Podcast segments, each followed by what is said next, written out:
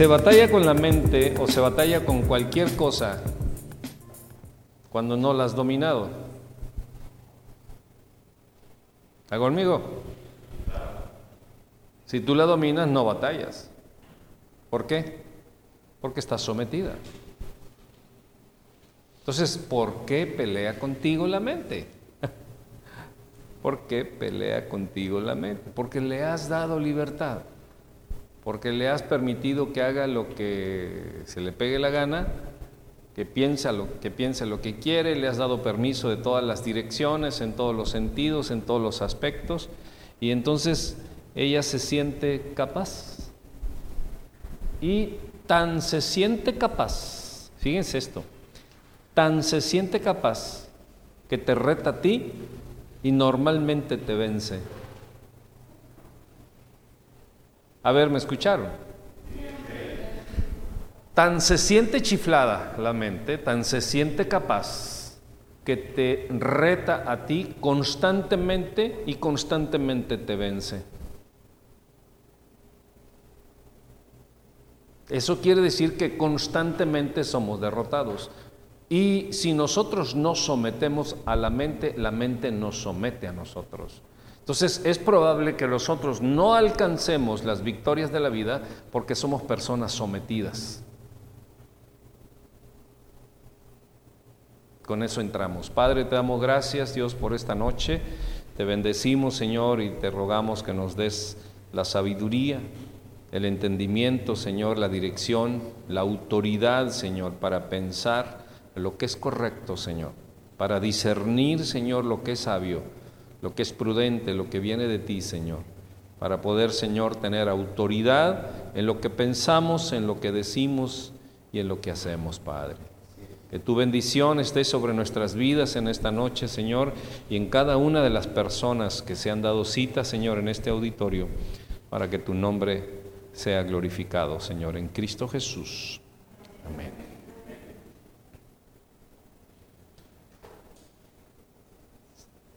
Segunda carta de los Corintios 10, 3 al 5, la vimos en, la, en, la, en, una de, las, de los primeros episodios de, de esta guerra con la mente. Y dice así, pues aunque andamos en la carne, no militamos según la carne. ¿Qué significa la palabra militar? Pelear guerrear. Habla de militares, habla de la milicia, habla de guerra, habla de, contienda, de pleito, de, de, ¿qué más? De camorra. Entonces dice, pues aunque tenemos un cuerpo físico y estamos en la tierra, pero no guerreamos, no militamos, no peleamos según este cuerpo y según lo que en la tierra sucede, porque las armas de nuestra guerra, de nuestra milicia, no son de este mundo. Si tus pensamientos son de este mundo, vas a ser dominado para que tú te integres al mundo. ¿Me doy a entender? Entonces nosotros debemos entender, debemos comprender, debemos asimilar esta verdad de que si tú estás guerreando con las cosas naturales, estás perdido. O sea, estás peleando una pelea que, que, que, vas a ser derrotado, vas a ser vencido. O sea, ya de antemano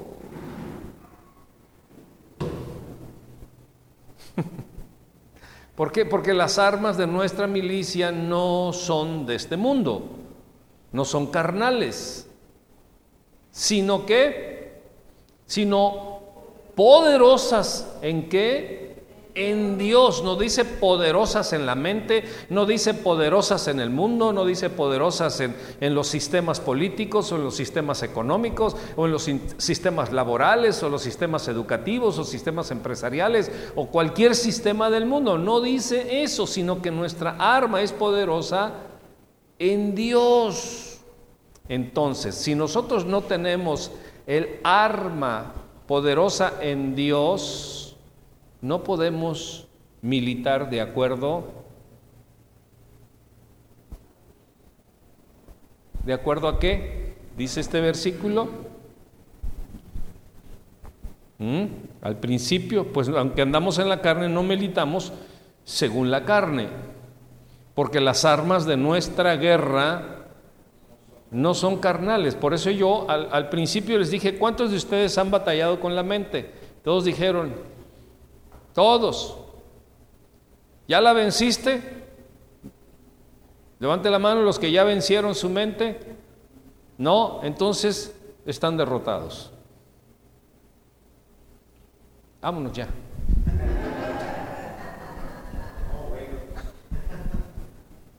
Entonces estamos derrotados.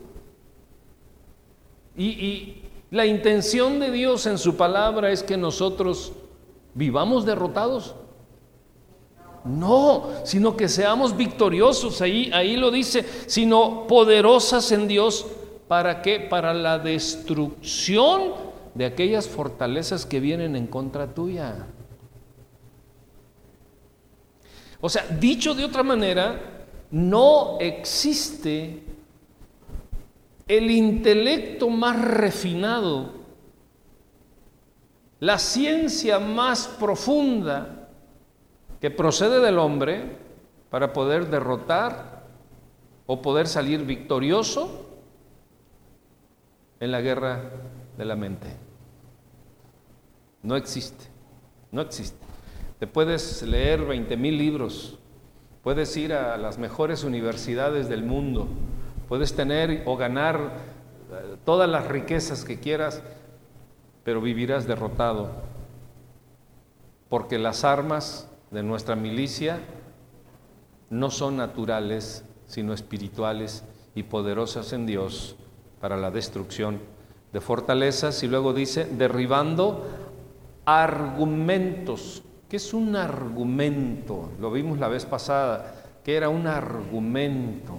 Cuando alguien argumenta algo es porque trae elementos de prueba o trae este, cosas con que convencer, ¿verdad? Yo te, yo te, puedo decir que eh, la máscara que trae fulano de tal le queda con la camisa que trae y los zapatos que trae. O sea, estoy argumentando, ¿verdad? Y dice, derribando los argumentos. ¿Quiénes son los que ponen argumentos? El mundo pone argumentos, mil y un argumentos. ¿Eh? Sí, porque tiene que justificar su conducta, tiene que justificar su actitud, que no es victoriosa. Yo lo que anhelo y lo que Dios anhela es que seamos victoriosos. Y una de las cosas cuando nosotros empezamos a darnos cuenta de que pronto llegará una victoria completa es cuando empezamos a dominar la mente.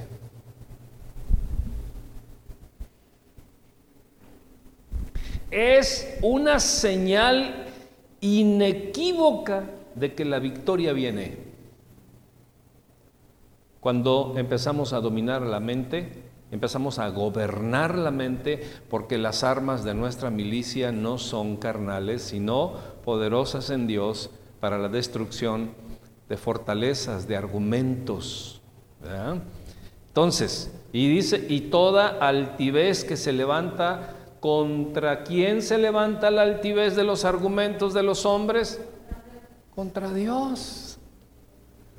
Entonces, cuando nosotros no estamos en el ejercicio de las armas poderosas de Dios, nosotros también estamos argumentando contra Dios. ¿Mm? Y luego dice que, que se levanta contra el conocimiento de Dios, pero las armas poderosas que nosotros utilizamos van a llevar cautivo todo qué? Todo pensamiento. ¿A dónde? A la obediencia a Cristo.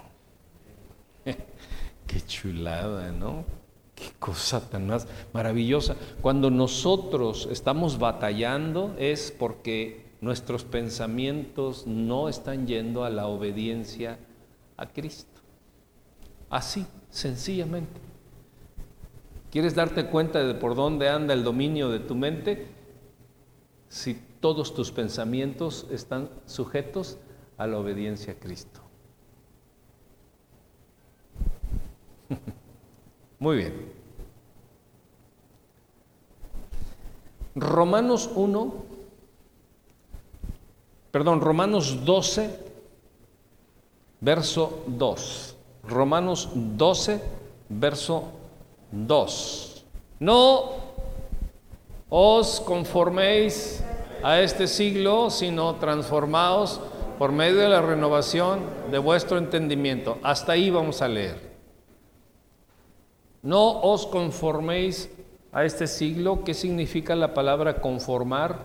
Tomar la forma. Tomar la forma. Entonces no tomes la forma de este mundo. Yo les decía la vez pasada, si tú tomas una botella y la metes de alambre, la llenas de alambres, así, ta, las retacas de alambres a la botella y luego rompes la botella, ¿qué figura van a tener los alambres? De una botella. Entonces, si tú te retacas del mundo y te retacas del mundo y ta, ta, ta, ta, ta, ¿qué figura vas a tener? La del mundo.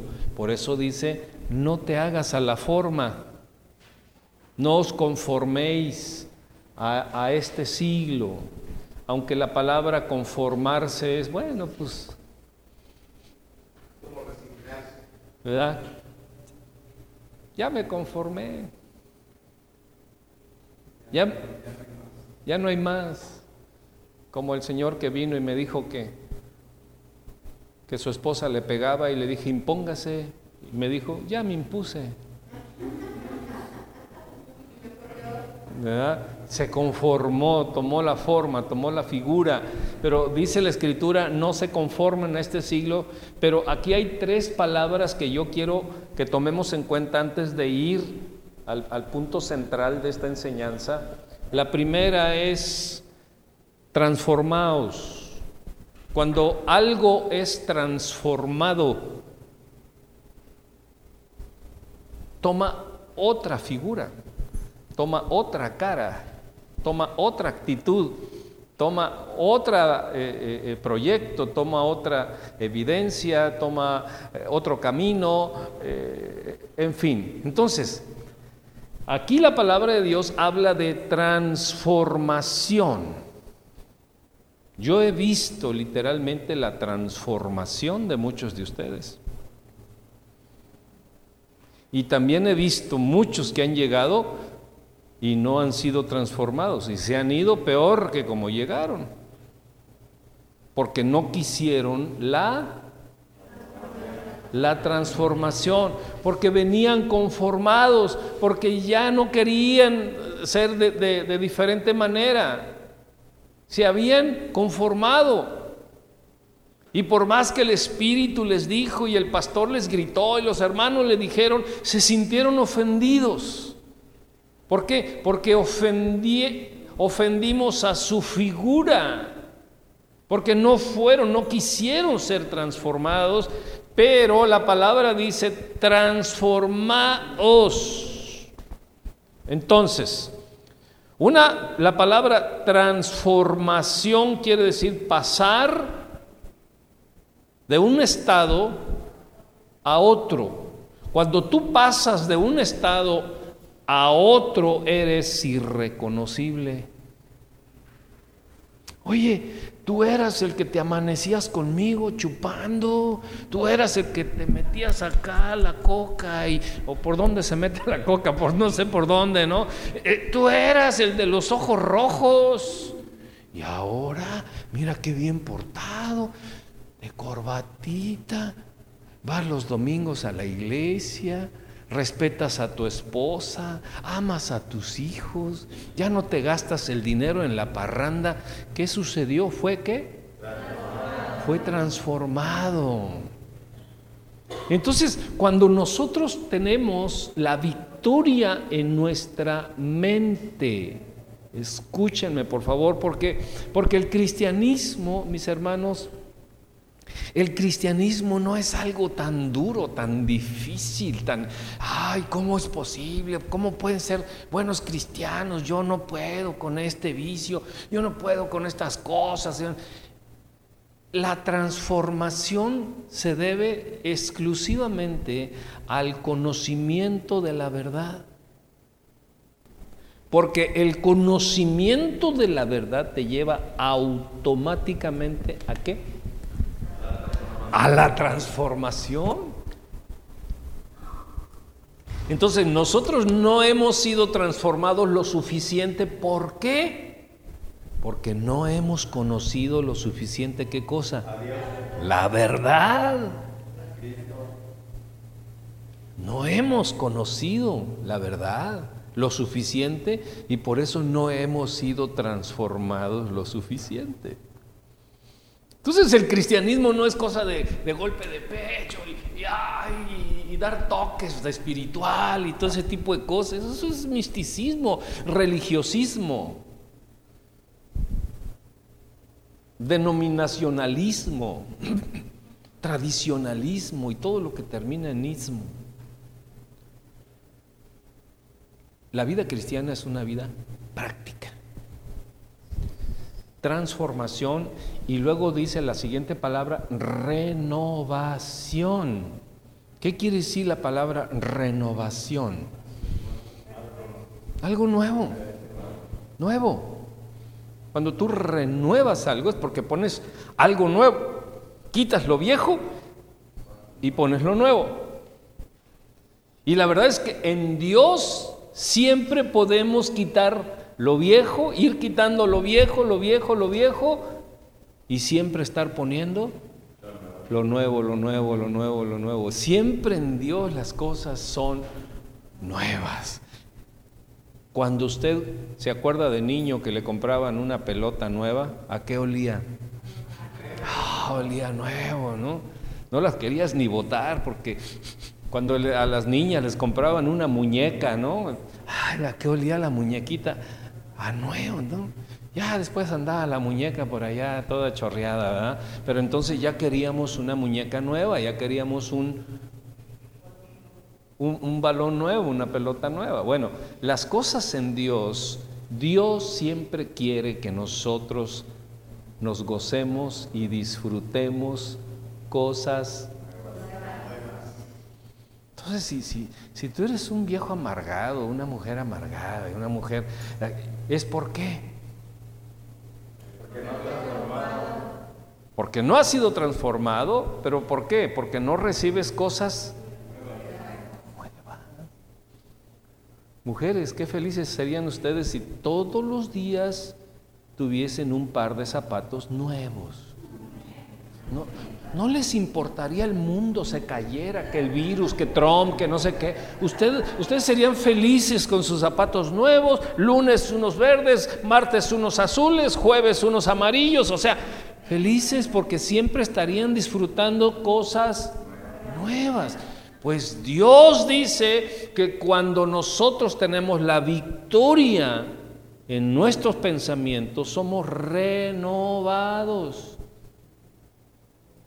experimentamos una nueva verdad, un nuevo gozo, un nuevo amor, una nueva experiencia, un nuevo bautismo en el Espíritu Santo, tenemos nuevas palabras, tenemos nuevas formas de amar, nuevas formas de expresar, nuevas formas de platicar, nuevas formas de invertir, nuevas formas de trabajar, nuevas formas, o sea, nuevo, nuevo, nuevo, nuevo, todo nuevo.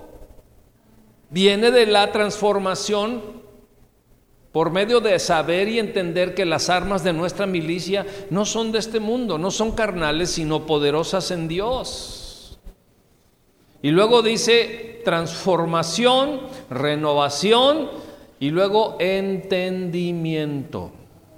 Una persona que es transformada, una persona que es renovada, es una persona que tiene el entendimiento de la vida, de las cosas de la familia, de la economía, de la sociedad, de la eternidad, de la voluntad de Dios, del corazón de Dios. Tiene entendimiento de todas las cosas.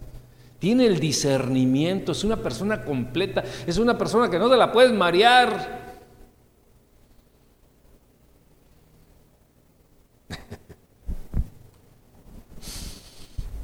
¿Cuántos quieren ser transformados, renovados y entendidos?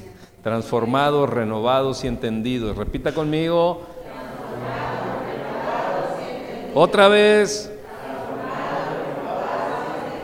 ¿No se ha cansado de siempre ser el mismo? Siempre la misma.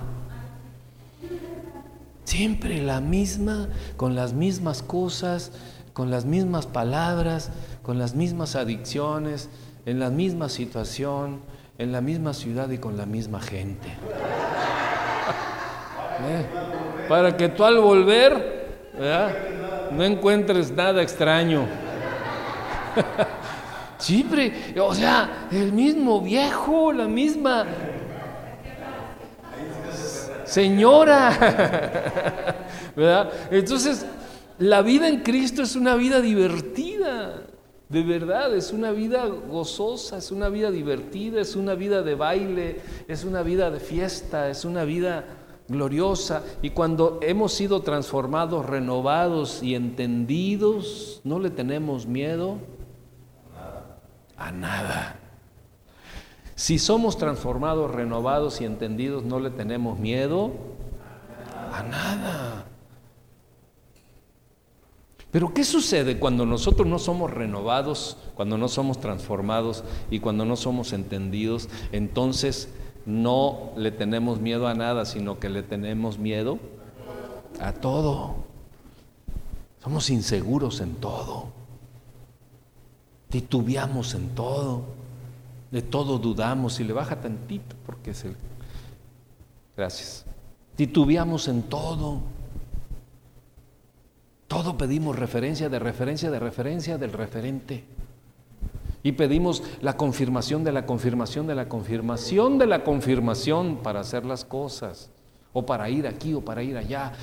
Eh, o, sea, hay inseguridad, hay inconstancia, hay muchas cosas. ¿Por qué? Porque no hemos sido transformados, no hemos sido renovados y no hemos tenido entendimiento. Yo dije el domingo que las cosas se van a poner peor en este mundo, ¿sí o no? Entonces, ¿qué necesitamos para ser diferentes al mundo?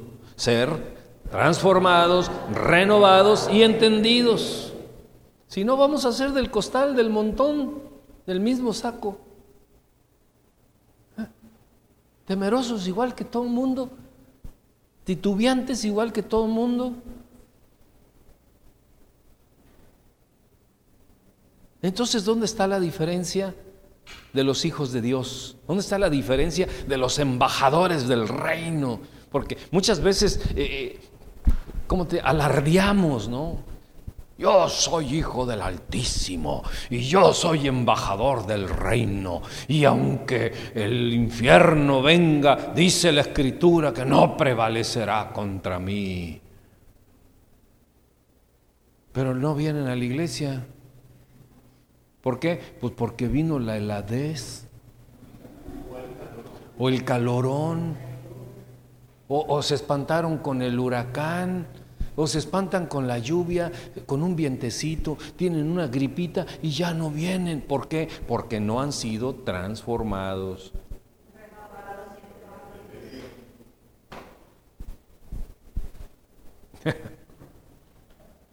O podemos seguir en rencores, o podemos seguir teniendo este, reclamos contra gente que incluso hasta ya se murió, ya no está aquí.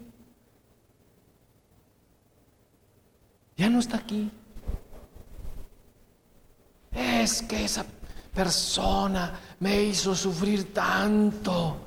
Y es que cuando yo estaba en tal lugar, pero es que ese señor ya no está aquí. No importa, pues donde esté, que le caiga. Digo, yo no conozco a ninguno, usted tampoco, ¿va? no hay. Pero pudiese haber alguno.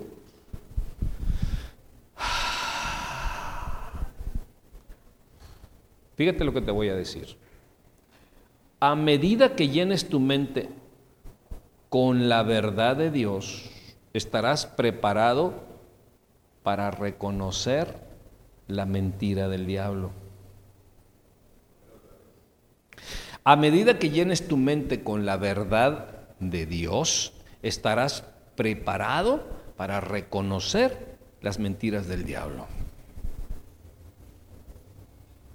Si tú no estás lleno de la verdad de Dios, el diablo te puede engañar en cualquier momento porque tú no reconoces que es mentira. ¿Eh? Oye, que Cristo viene, ya prepárate. Ah, estás creyendo esas cosas. ¿Eh? Ya te lavaron el coco de veras contigo y de seguro te están quitando el diezmo.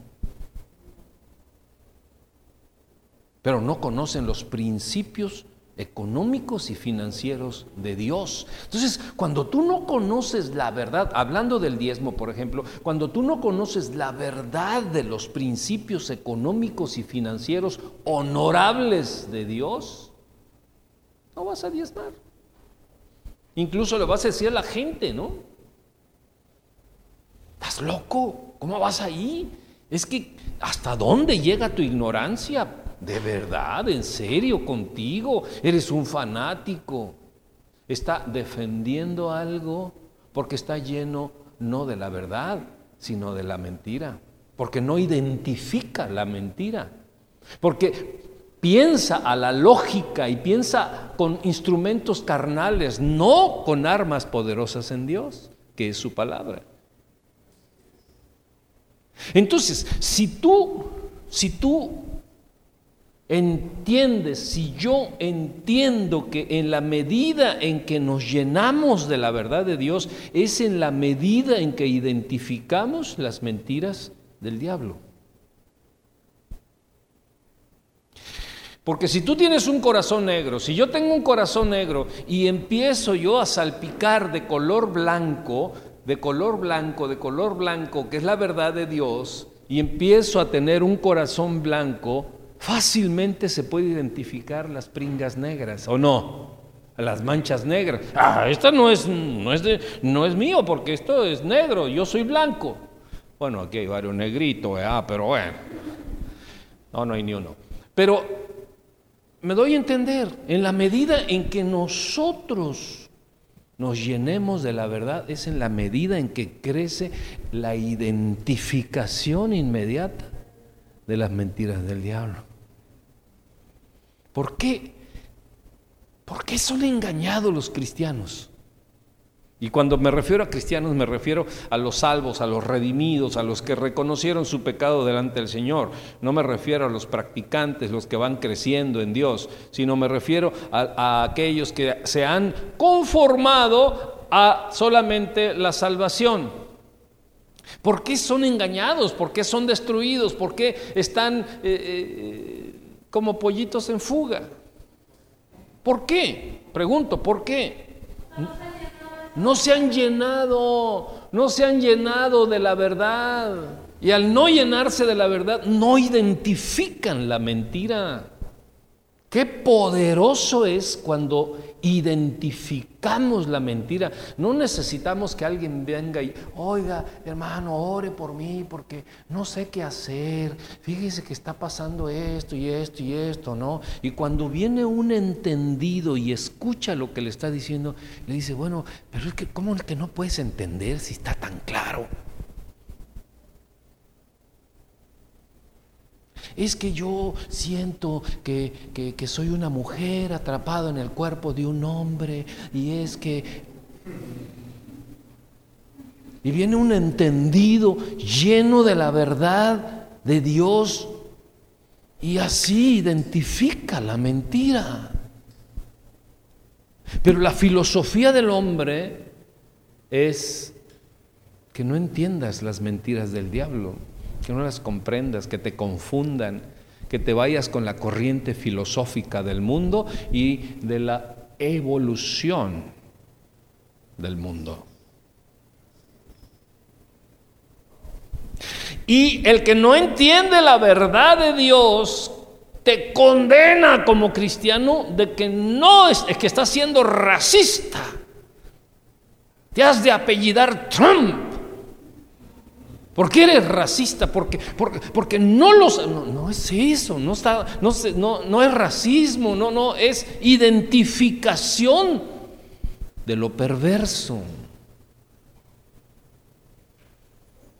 Cuando la gente se llena y se llena y no se conforma y sigue llenándose de la palabra de Dios y, y, sigue hambriento de la palabra y Señor tengo hambre de ti, tengo sed de ti y, el Señor empieza a llenar, empieza a dar, empieza a dar, empieza a dar.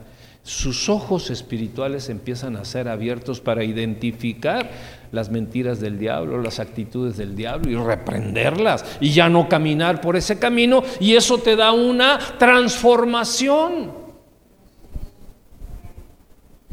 Pero si seguimos siendo el mismo, la misma, ¿Cuántos años de cristiano tienes? Apenas 30. Mm.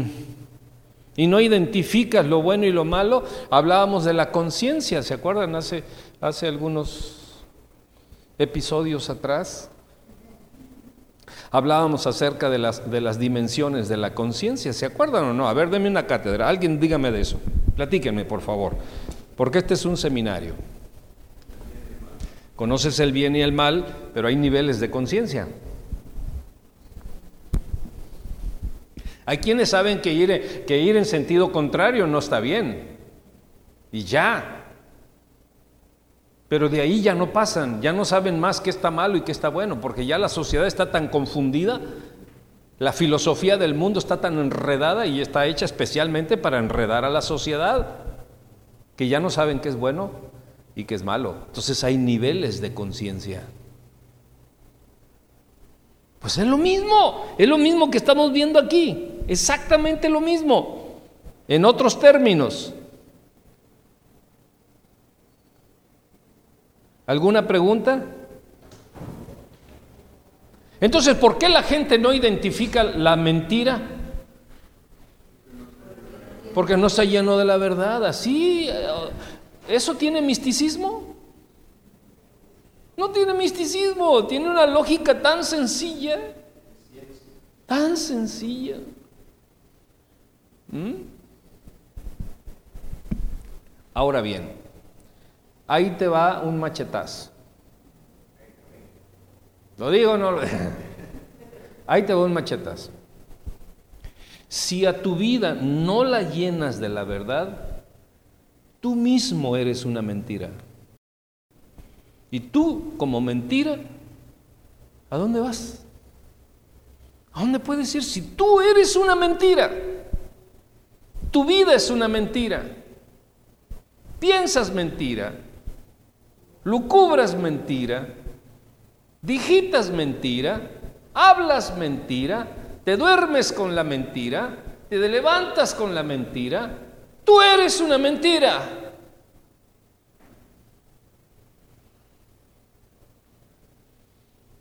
Y cuando tú dejes este mundo, vas con Dios. No, porque fuiste una mentira. Y Dios dijo, yo soy la verdad. Yo soy la verdad. Y tú te tienes que llenar de la verdad.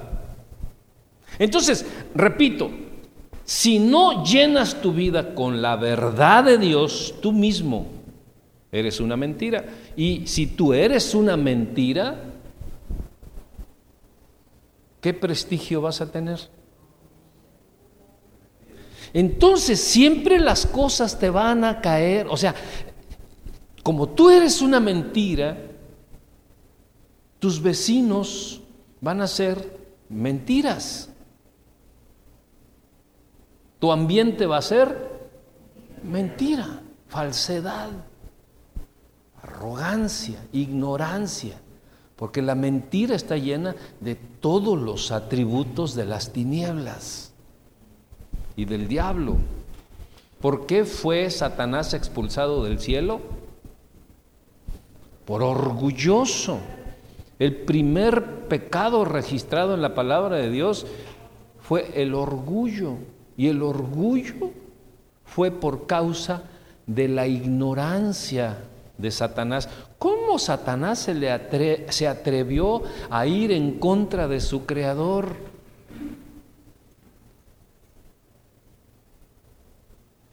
Ignoró la verdad eterna de Dios. Y él dijo, pondré al lado del Señor mi trono y subiré a las estrellas y me haré igual que él. Y ¡pras! para abajo, ¿no? Por orgulloso. Y ese orgullo lo metió, lo contaminó al hombre. Y ahora el hombre es orgulloso.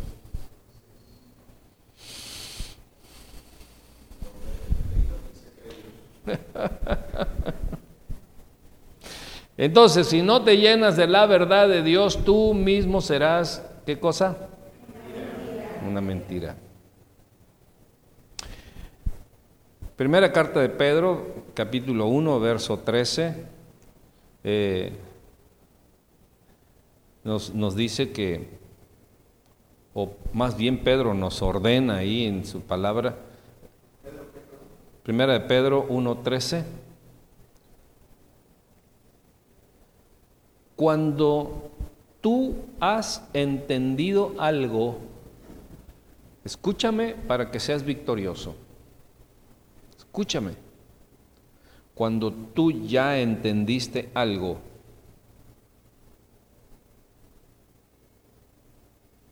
tiene que venir la acción. Si tú ya entendiste algo y no te activas en ese entendimiento, vives una fantasía. ¿Qué puse en la invitación? ¿Alguien me la puede leer? Imaginar que qué? Que haces algo, ah, oh, sí, la leyeron, un chorro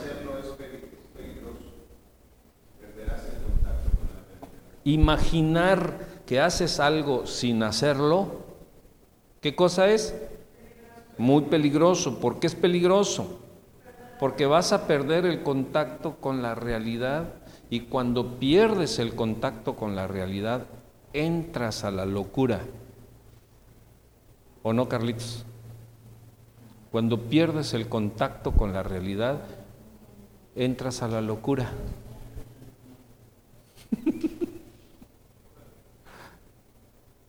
O sea, eh, esta sabiduría que viene de Dios, no la quieren. La gente no la quiere. La gente quiere tamborazo y baile y gozo y, ay, mira qué bien que ya puedo bailar. La gente quiere alegría, gozo. Oye, ¿cómo estuvo la reunión? No, pues, ay, estuvo más o menos. ¿Por qué? Pues es que la alabanza estuvo media aguada. No, no, no, no la dirigió Alfonso y entonces, pues la y entonces nosotros catalogamos las cosas de cómo la gente se movió. Y cuando hay sabiduría, cuando hay enseñanza, cuando hay revelación de Dios, ¿cómo estuvo? Nada, estuvo bien aburrido. El pastor aventó como 200 pedradas. La gente desprecia la sabiduría. Y si tú desprecias la sabiduría, pronto entrarás en la locura.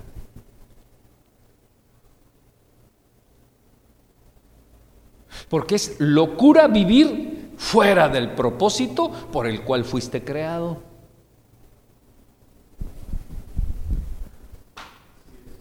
Es como si tú fueses un camión y te sientes tiburón. Para nada, ¿verdad? Le podrá, y, y, cuando la realidad llegue al tiburón y le pongan encima 10 toneladas de, de piedra, no va a poder, el tiburón va a decir, yo soy un tiburón, ¿por qué me están poniendo piedra? No, la realidad es que perdiste la realidad, perdiste el contacto con la realidad y te fuiste a una fantasía de ser tiburón o tiburona.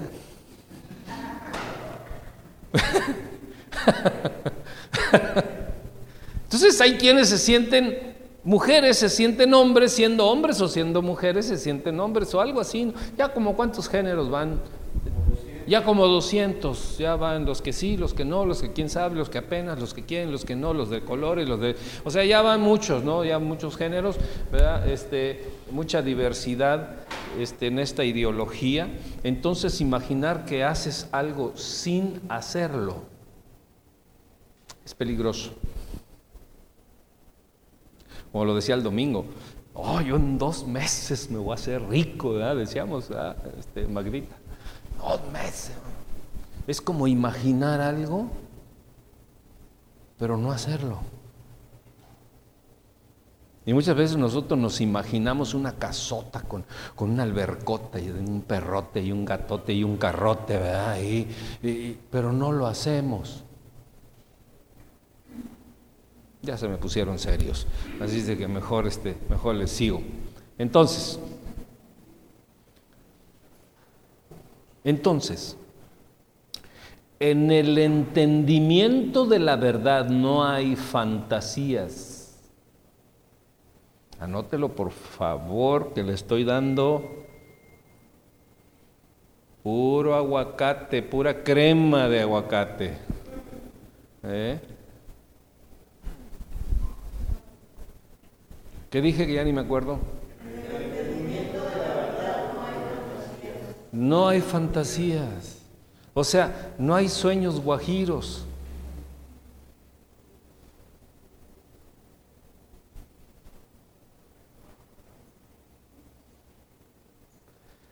Las fantasías son sueños infructuosos. Las fantasías son sueños infructuosos. Y por ahí se puso muy de moda, ¿no? En el mundo. ¿Cuál es tu fantasía? ¿O no? ¿O no? ¿Qué es lo que trataba el diablo de hacer? algo infructuoso, que la gente se ocupara de cosas infructuosas y que se despegara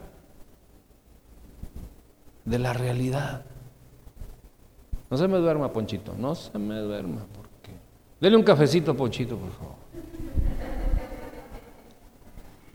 Que se levanta a las 3 de la mañana y luego se duerme a la una, nomás duerme dos horas ese ponchito. Pero mira, está ganando que nos vamos a ir al costelado. Ahora bien, la mente no puede distinguir después de un largo periodo de lo que solamente imaginó de lo que realmente sucedió.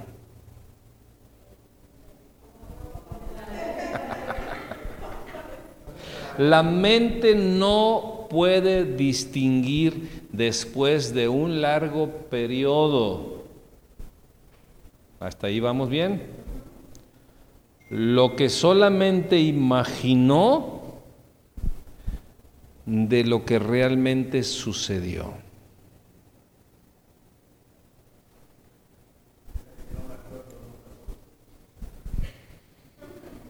O sea, si tú no tienes autoridad y dominio sobre la mente, la vas a dejar fantasear.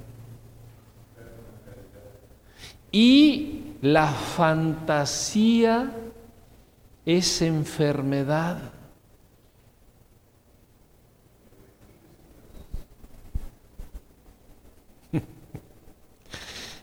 Diga, Señor, cuánta cosa me estás dando esta noche.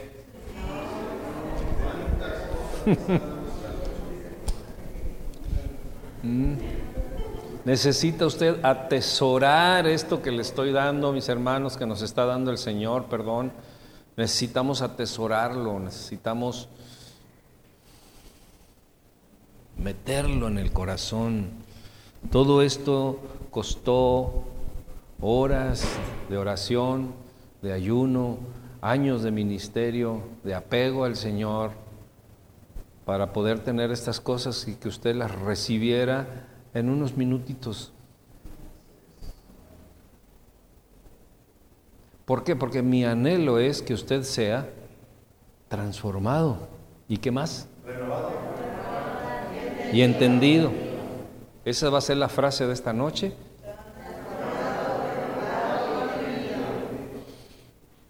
Si no hay transformación, siempre lo mismo. Si no hay renovación, todo viejo. Y si no hay entendimiento, el mismo o la misma terca de todo el tiempo. Imagínate terca, vieja. no, bueno, ya no le sigo.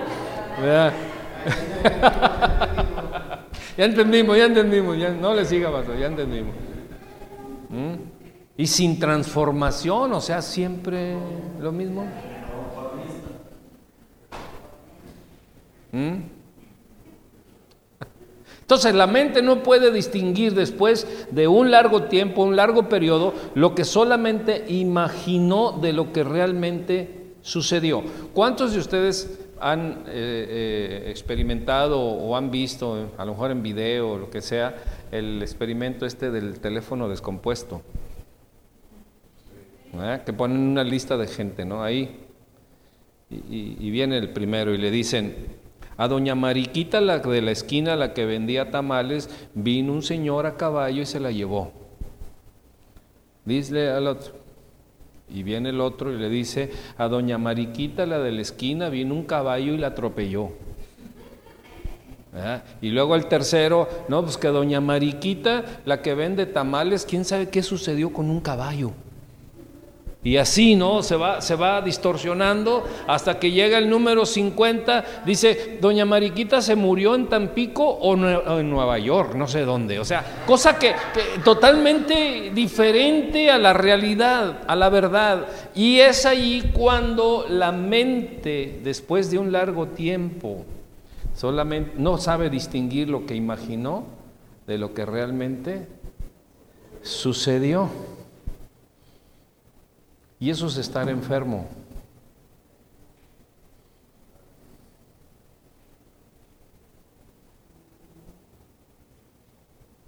Es como cuando si dices una mentira por largo tiempo, va a suceder que al rato te la estás creyendo. La gente se la cree. Sobre todo, digo, perdón que regrese a este tema, pero, pero vamos a regresar a, a una persona gay. Se ve en el espejo, se peina, se pinta los ojos y se pinta los labios. Y, esa mentira la está repitiendo constantemente de tal manera que se siente una mujer, cree que es una mujer. O sea, se, se, ¿cómo se dice? ¿Cómo dijimos hace rato? Se despegó del suelo, se, se fue de la realidad, se fue a una locura. Y eso puede suceder en la vida diaria, eso puede suceder en la vida cristiana, que nosotros pudiésemos estar viviendo un cristianismo de locura, totalmente fuera de nuestra realidad cristocéntrica. ¿Qué eres? No, pues yo soy cristiano. ¿Y por qué eres cristiano? Porque voy los domingos a la iglesia. Sí, tengo mi playera que dice solo Cristo salva, por eso yo soy cristiano. No, pero, pero, pero, a ver, a ver, a ver, eres...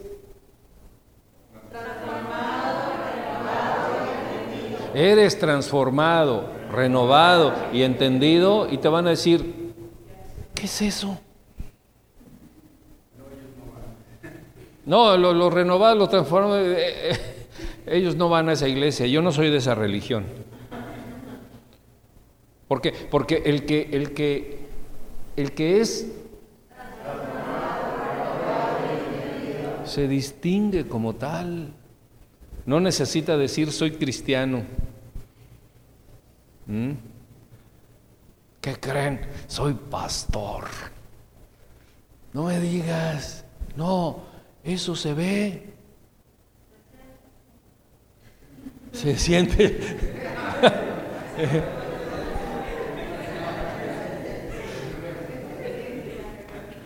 No necesitas convencer a la gente de lo que eres, no de lo que fantaseas, no de la falta de la identificación de los errores o de la confusión de defender cosas indefendibles de tomar filosofías del mundo que no son lo que va a llevar cautivo a los pies de Cristo. todo pensamiento.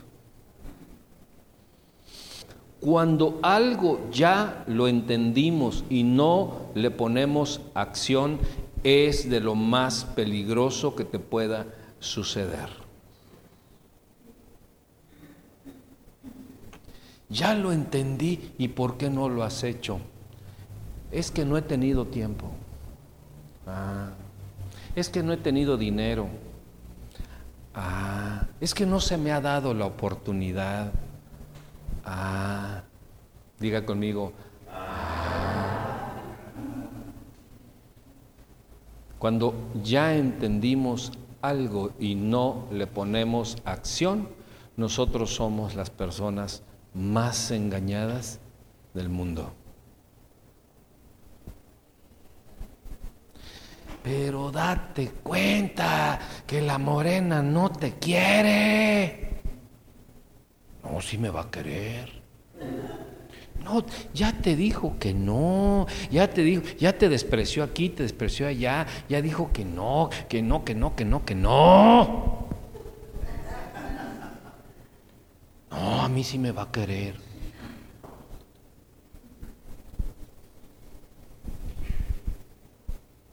¿Me entendió? Cuando ya entendimos algo y no lo ponemos por obra, entramos en un estado peligroso. ¿Qué, qué es algo peligroso? Que te puede hacer mucho daño, que incluso hasta te puede quitar la vida. Eso es algo peligroso. Entonces, cuando ya entendimos algo y no lo hacemos, nos puede quitar la vida. ¿Eh? Ya entendimos, ya entendimos que el auto solamente trae dos birlos de cinco, solamente trae dos en la llanta. Ya, ya, ya lo vi, ya lo entendí, pero ¡wow! ¡Qué barbaridad! ¿Cuánta prisa tengo para ir a Mérida? Y se va con dos birlos.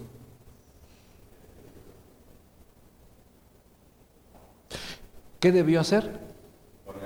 Ponerle los otros tres, o de plano irse en taxi o irse en, en otra cosa, pero como ya lo entendió y no lo hizo, puso en peligro su vida.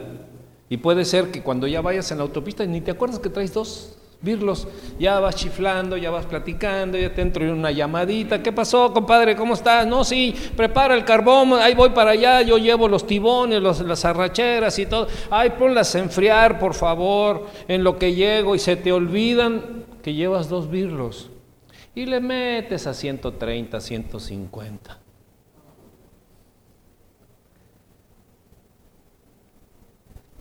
¿Qué fue lo que siguió? Un peligro que puede acabar con tu vida. Un peligro fatal. ¿Cuánta gente, cuánta gente ha venido y ha entendido la salvación en Cristo Jesús y no pusieron acción a su vida?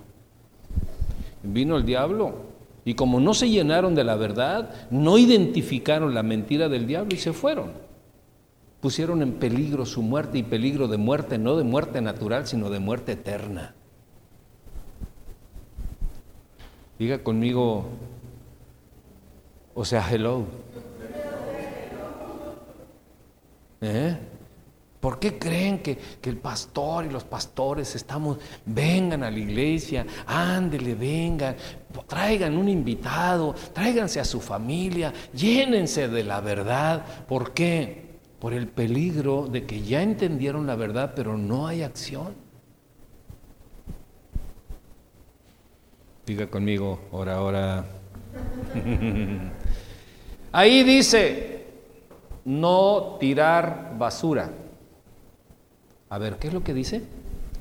No tirar basura. Ah, ya lo entendí.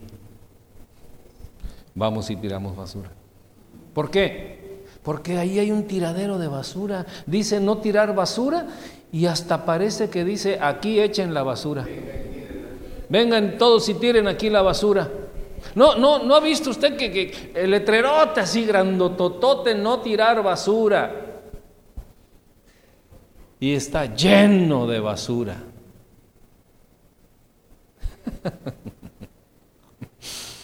Miren, para empezar a terminar. Si ya entendimos no tirar basura y seguimos tirando, nos salimos de la realidad productiva. Anótelo, anótelo, y aunque no lo pueda entender ahorita, lo va a entender luego. Si ya vi que dice no tirar basura y, y sigo tirando basura, me salgo de la realidad productiva.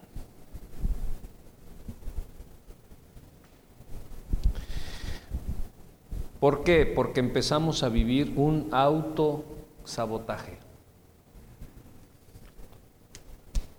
Y continuo hacia nosotros mismos, continuo, constante.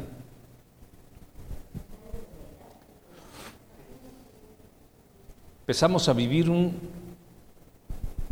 continuo autosabotaje o nos saboteamos nosotros. Es como Siendo tiburón te sales del agua.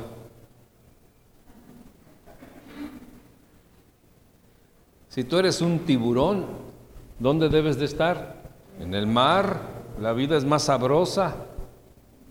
Debe de estar en el mar porque allí es un tiburón. Fuera del mar es tiburón. Es comida de los pájaros, es comida es un cuerpo tirado, no es un tiburón. Tiene figura de tiburón, pero no es un tiburón porque no está ejerciendo lo que es. Cuando una persona se sale de la realidad como cristiano, es una persona andando por allá que parece cristiano, que dice que es cristiano, pero no está ejerciendo lo que es. ¿Por qué? Porque se autosaboteó. Anoten esto que es muy profundo. La basura seguirá siendo basura y no pasa nada. Probablemente de manera literal no diga nada o no diga mucho, pero si usted analiza lo que le acabo de decir, se va a dar cuenta que tiene una profundidad.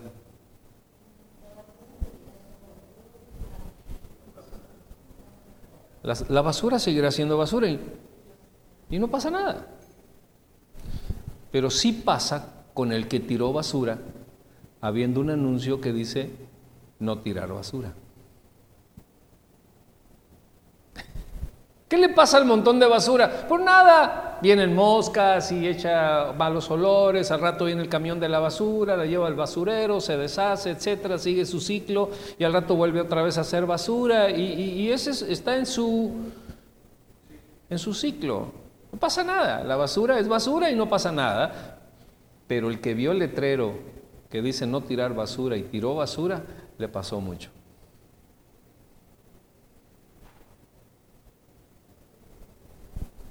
¿Por qué? Porque ya lo sabe y no lo hizo, sí. Pero ¿por qué se saboteó? Si la conoce, ahí dice no tirar basura. Se dejó llevar por la lógica de todos los demás. ¿Por qué? ¿Por qué se dejó llevar por la lógica de todos los demás? Porque vio el montonal de basura y dijo, todo lo hacen. Pues entonces, acto seguido, volteo a la izquierda, volteo a la derecha, nadie me vio. Tú te viste a ti mismo. Pero no entendiste que te auto saboteaste y empezaste un autosabotaje pequeñito. Pero las cosas grandes empiezan siendo pequeñas normalmente.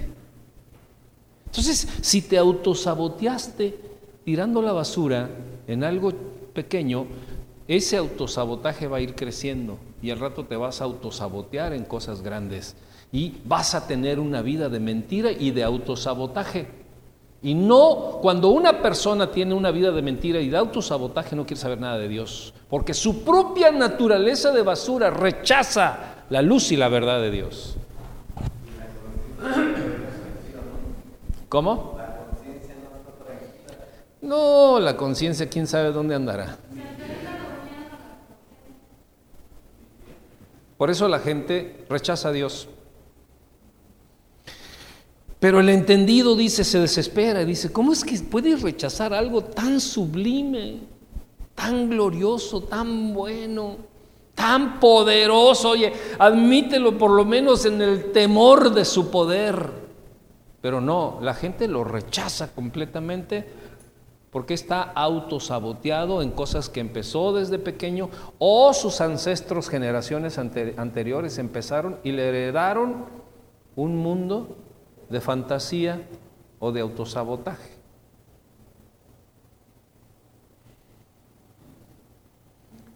¿Conviene ser cristiano o no?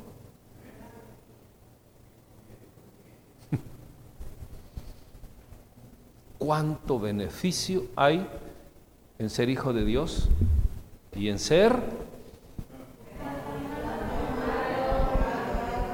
transformado, renovado y entendido. Por eso es que nosotros podemos iniciar de manera muy infantil un camino de rebelión. Pruébale tantito, hombre, pues tanto es tantito, un jaloncito nomás. ¿Eh? No, no, es que mamá me dijo que esa hierba, no. Ah, no te está viendo tu mamá. Dale un jaloncito tantito. Bueno, tantito, ¿eh? Sí, tantito. Eso que fue tantito, ¿eh? Y empezó con tantito y al rato más y más y más y más hasta que muere de un infarto, hasta que se le va la, el equilibrio mental, el equilibrio emocional, o se convierte en un, en un eh, eh, criminal o en un delincuente, o está en, un lugar de, seguridad mental, o está en la cárcel, o está, pero productivo no es. Ah, yo, yo, yo puedo, yo, yo, yo, puedo, yo puedo formarme dos, tres carruchitos y no pasa nada, yo controlo la vida, ¿no? ¿No es cierto? Todo va de menos, de menos más. Si empezaste, si empezaste con un hilito de odio, cuando pasa el tiempo, si no arreglaste ese hilito de odio, va de menos hasta que llegado el momento que revienta la situación, lo gritas, te odio. Ay, caray, ¿Desde cuándo me odias? Desde que... desde entonces... Ah, entonces fue por una cosa que se consideró infantil, insignificante, fue un hilito de odio que con el tiempo fue más, a más, a más, porque nosotros no tuvimos autoridad sobre nuestros pensamientos.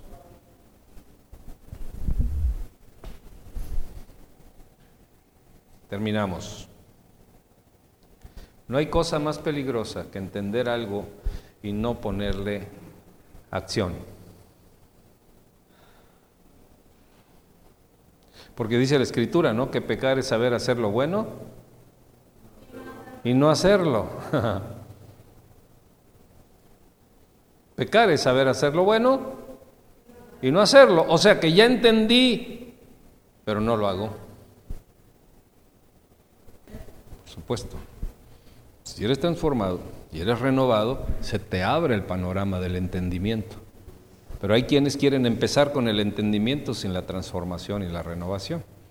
Por eso es que hay mucha gente intelectual, pero no renovados ni transformados. Porque si no es con la palabra de Dios, no pueden ser transformados y no pueden ser renovados. No hay nada que nos renueve y nos transforme fuera de la palabra de Dios. Entonces queremos ser este, entendidos por medio de la filosofía de los hombres, nos metemos 50 mil libros de los mismos hombres, pero no somos ni renovados ni transformados. Y lo que realmente va a ver la gente no es cuánto sabes, sino cuánto ha sido renovado y cuánto ha sido transformado. ¿Entendido? Eso quiere decir que entonces van a entrar en acción.